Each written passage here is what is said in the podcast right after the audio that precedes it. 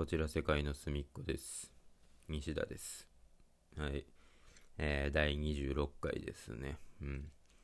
いや、今日も、まあ、そんなに喋ることもないので、ね、メッセージの方読ませていただこうかなと。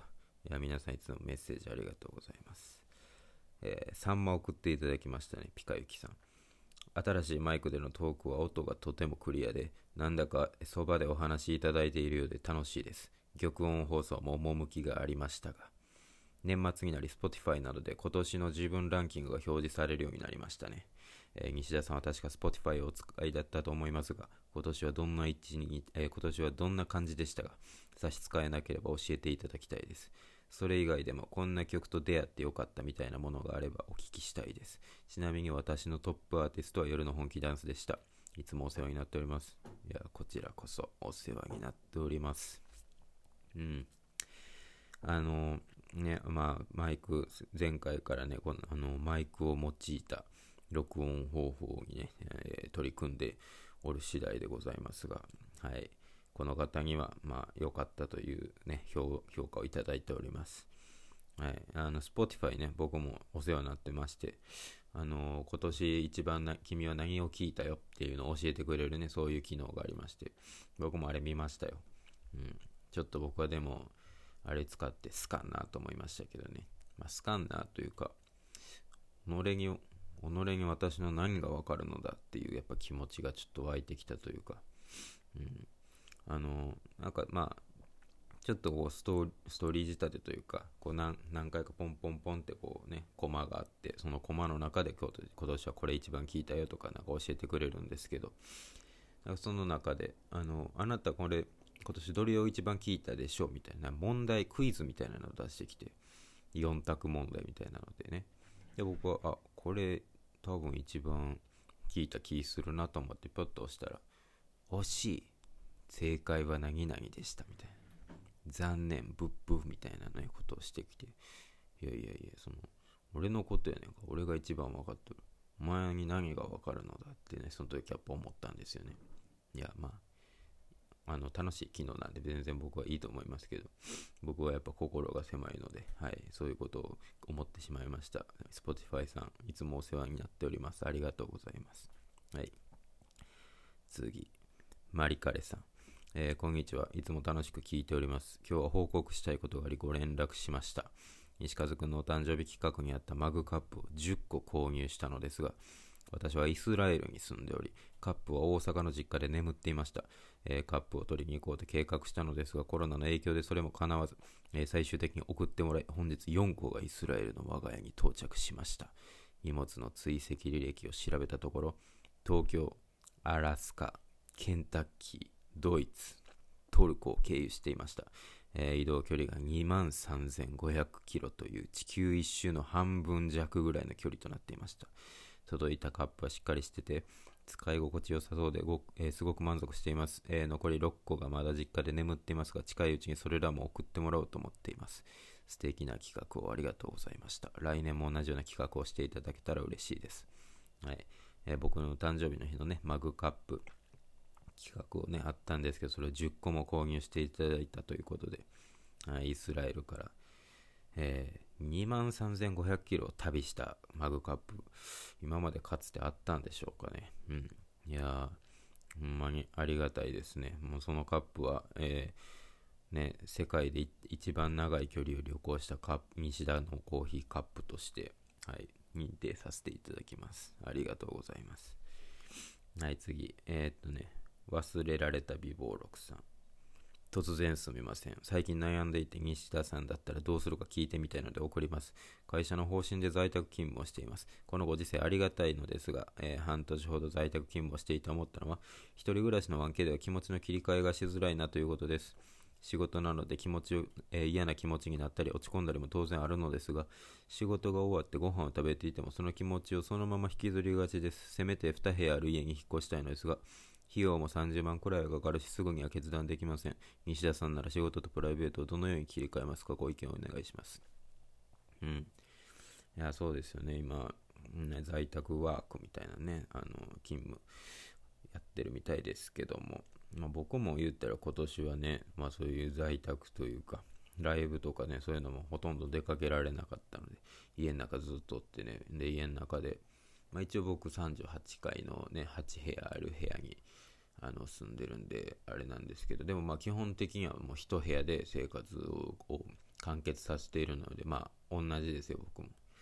まあ、言うなれば、でもまあ僕なんかはちょっとね、まあ好きなことやらせていただいてるんで、そこをね、同じにするのはちょっとあれちゃうんかもしれませんけども、でもやっぱメリハリみたいなのがね、やっぱ外で働いてるよりもないですから、その、うん、ずっと生活と仕事が一つの延長線上にね、線の上にある感じがしてね、っていうのも分かりますし、やっぱタバコをやめてからやっぱその区切りっていうのも余計なくなりましたし、難しいですけど、でもやっぱ一つの部屋の中でだから、ずっと延長線上にあるっていうのが良くないなと僕は思ったので、僕はなんか、区切りのいいとことか、ちょっと、あ、今気持ち的に良くないなっていう時はもうちょっと外に出るようにしてますね。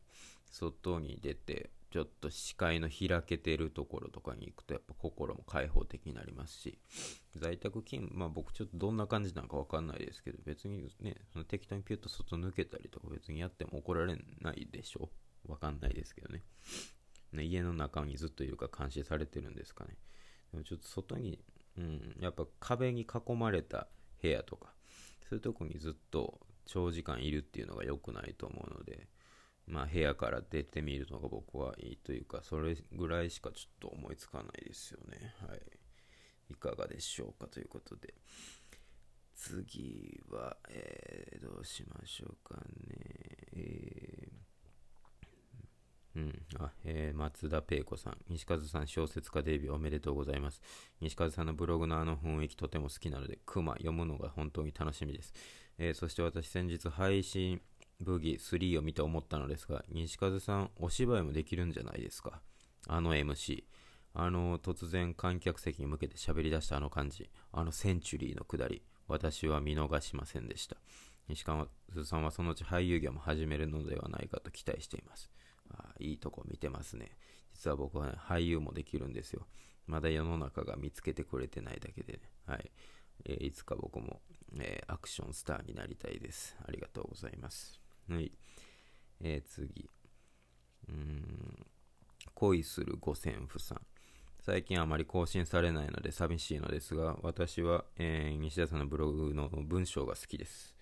えー、なんだか絶妙にうさんくさい文章の雰囲気が癖になって、えー、折に触れて読み返しています。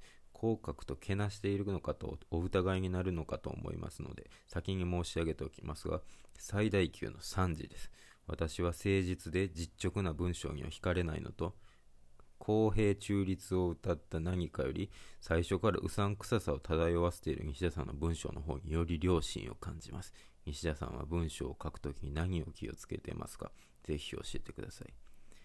んんいやで、え？絶妙にうさんくさい文章の雰囲気。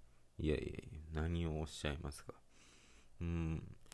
え、私は誠実で実直な文章には惹かれないのと、公平中立を歌った何かより最初からうさんくささを漂わせている西田さんの文章。